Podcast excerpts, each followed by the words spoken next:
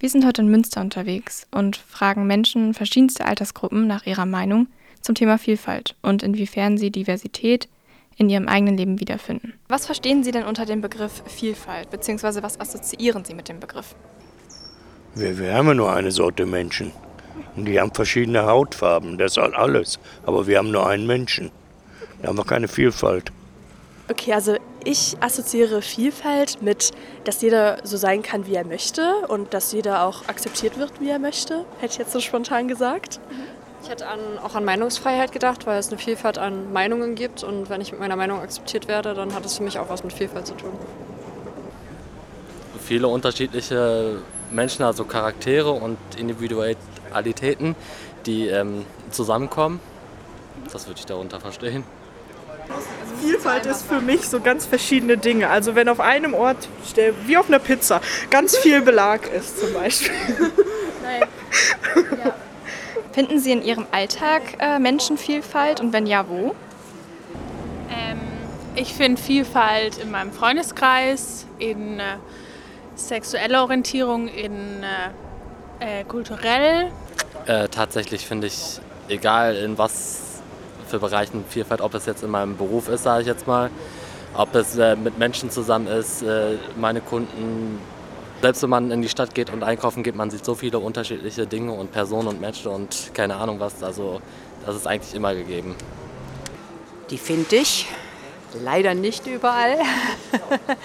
Schon in meinem Umfeld, in meinem privaten Umfeld, weil mich das irgendwie auch selbst interessiert. Denken Sie, dass Vielfalt beispielsweise durch die Frauenquote oder durch das Gendern gefördert werden kann?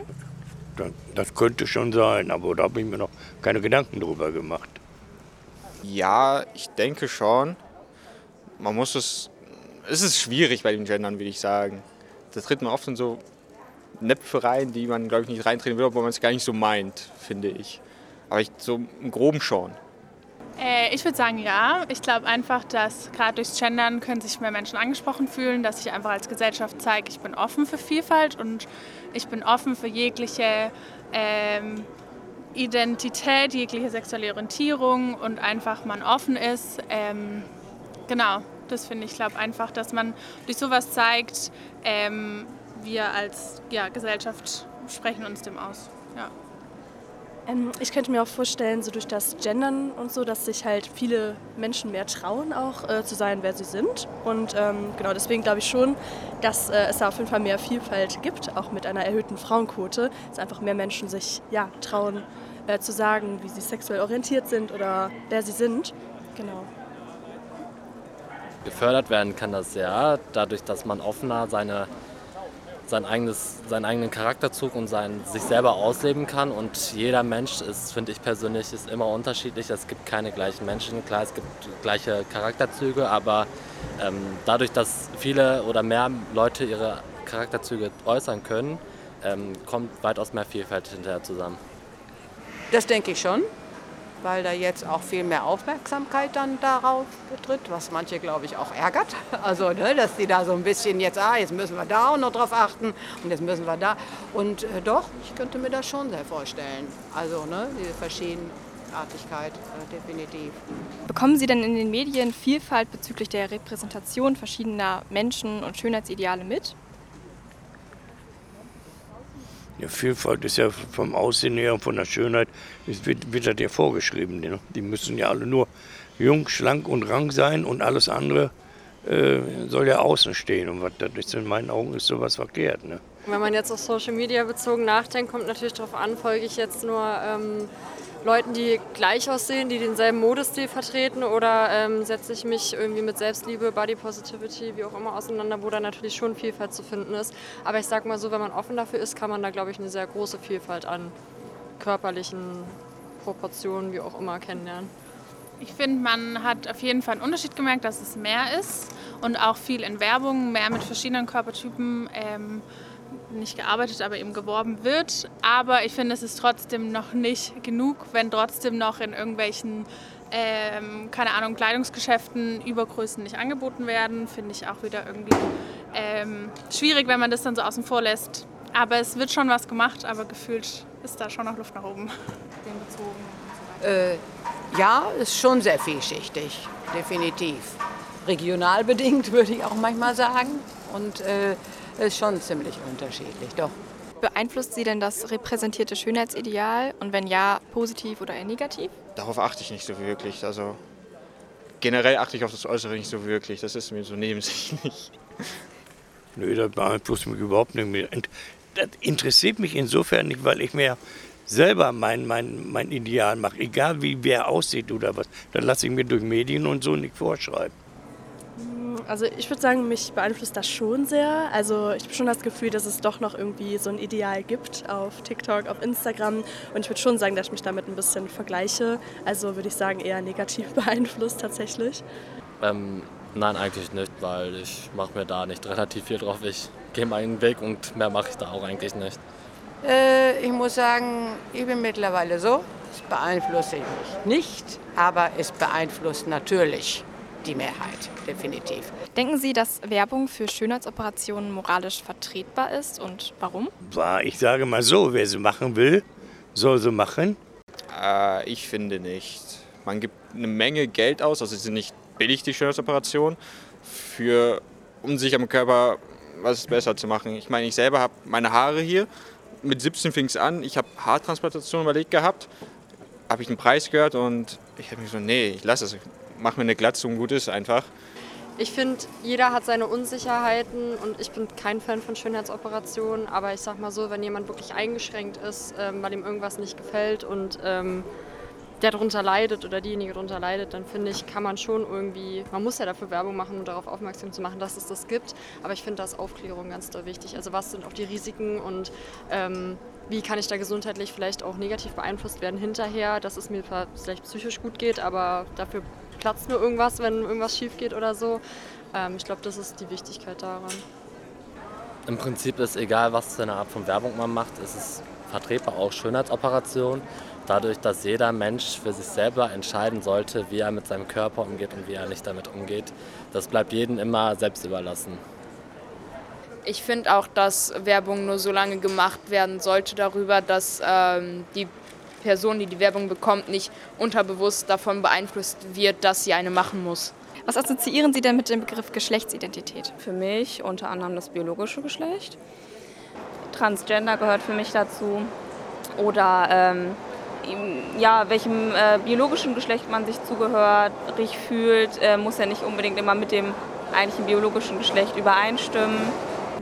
Also ich hätte jetzt gesagt, irgendwie vielleicht auch Kleidungsstile. Also ich sag mal, wenn ich jetzt auf der Straße jemanden sehe, der irgendwie ein Kleid an, in Rose anhat, dann denke ich halt natürlich direkt an eine Frau, an halt die weibliche Identität. Also ich glaube halt so Kleidung und Make-up und so macht viel aus.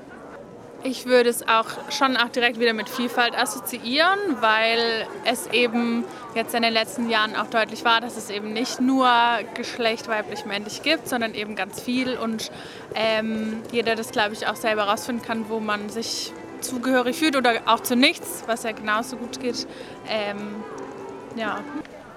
Ähm, was für ein, also wie, wie der Mensch sich immer fühlt, sage ich jetzt mal, ob ein Mann zum Beispiel fühlt sich ab und zu als Frau, weiß es nicht, fühlt sich als beides, also im Prinzip divers. Ähm, möchte das andere Geschlecht haben, möchte äh, Mann als Frau, Frau als Mann, das verstehe ich darunter. Was ist denn Ihre Meinung zu dem folgenden Zitat? Wir bekommen bei unserer Geburt alle ein soziales Geschlecht zugewiesen. Das passt aber nicht immer zu unserer inneren Wahrheit. Ähm, ja, wenn man geboren wird, dann entscheidet man halt männlich, weiblich so. Und wenn man später älter wird, dann denken dann drüber mal nach. Und mal, wenn jemand sich dann, dann will ich doch lieber als Mann oder Frau fühlt, dann soll es so sein, dann ist das halt so. Dann soll man das halt so auch bestätigen oder halt irgendwie auch akzeptieren. Inwieweit erleben Sie Toleranz bezüglich verschiedener Sexualitäten in Ihrem Umfeld? Boah, gar nicht. Also das ist, da ich sehr wenig, sage ich mal, äh, Kontakt mit anderen Menschen und so weiter habe, ist das, ist das für mich kein Thema. Ähm, auf der Arbeit, wir haben mehrere Schwule dort, werden ganz normal wie jeder andere behandelt. Ich weiß von meinem Onkel selber, er ist schwul, der hatte früher eine schwere Zeit, sich zu outen, weil die Familie war nicht dahinter, also sein Vater, die Mutter schon, aber er hatte Schwierigkeiten, sich zu outen und auch oft mit körperlicher Gewalt an sich in der Schule, sei es oder auch später im Arbeitsleben, er hatte immer damit zu kämpfen gehabt. Ich, ist es heutzutage, will ich jetzt behaupten, ich weiß früher nur von früher, wie man es mir erzählt hat, aber heutzutage ist es schon einfacher geworden. Aber es gibt immer noch Ausnahmen leider. Ich finde, ich merke immer einen äh, starken Generationenunterschied. Also so in meinem Freundeskreis und in so meiner Altersgruppe und im Studium merke ich eine große Offenheit und dass es gar nicht mehr so ein Ding ist von, ähm, oh mein Gott, die Person tut sich jetzt ähm, als non-binär oder wie auch immer identifizieren. Dass es aber wiederum in der Generation meiner Eltern schon auch schwierig ist und es oft noch irgendwie nicht so vorstellbar ist irgendwie ähm, und dass da auch ganz viele Gespräche irgendwie notwendig sind und dass es dann auch immer noch mal ein anderes Thema ist, wenn es dann nur irgendjemand ist oder ums eigene Kind geht. Also ich finde, da merkt man schon auch einen Unterschied in der Akzeptanz. Denken Sie denn, dass ein Outing bezüglich der Sexualität äh, heutzutage im Jahr 2022 noch nützlich ist? Also denken Sie, dass man noch sagen muss, beispielsweise, dass man homosexuell ist oder so? Warum das denn? Ich, ich sage ja auch nicht, dass ich hetero bin oder was. Also, mal, ich, das ist ja Schwachsinn, sowas. Da gerade für 2022. Da ist ja sowas von schwachsinnig. Das, und andersrum geht das doch gar keinem was an. Was ich mit meiner Einstellung zur, zur Sexualität mache oder zu meinem Partner oder wie ich das sehe und denke, das geht doch gar keinem anderen was an. Nee, eigentlich nicht. Ich meine, ich weiß nicht warum eigentlich. Also, natürlich, man outet sich ein bisschen, aber am Ende ist es, sollte es jedem egal sein, worauf er steht oder was auch immer. Man soll es einfach akzeptieren. Ich meine, warum? Ähm, finde ich nicht. Nein. Also ähm, mittlerweile finde ich, äh, es wird eigentlich das Weltbild vermittelt, dass es egal ist, ähm, ob man jetzt ein Mann auf Männer steht, eine Frau auf Frauen steht, ähm, wie auch immer. Und das sollte genauso normal sein wie die typische klischeemäßige Mann-Frau-Beziehung. Und das wird aber immer mehr, finde ich, auch vermittelt, dass es so ist. Ähm, nein, ich denke auf keinen Fall. Also meine Meinung ist, ich finde, jeder sollte leben, wie er leben möchte. Und ich finde, die sexuelle Orientierung spielt da keine Rolle. Man soll lieben, wen man will. Und ich finde, Leute sollten das einfach akzeptieren. Und da finde ich, ein Outing ist in der Sache einfach unnötig, weil es einfach die Person ist. Insgesamt lässt sich also festhalten, Viele sehen zahlreiche gesellschaftliche Verbesserungen von Vielfalt auf diversen Gebieten sei es im Hinblick auf Sexualität, Geschlechtsidentität oder Körpertypen. Nichtsdestotrotz erkennt die Mehrheit noch Luft nach oben und durchaus Verbesserungspotenzial.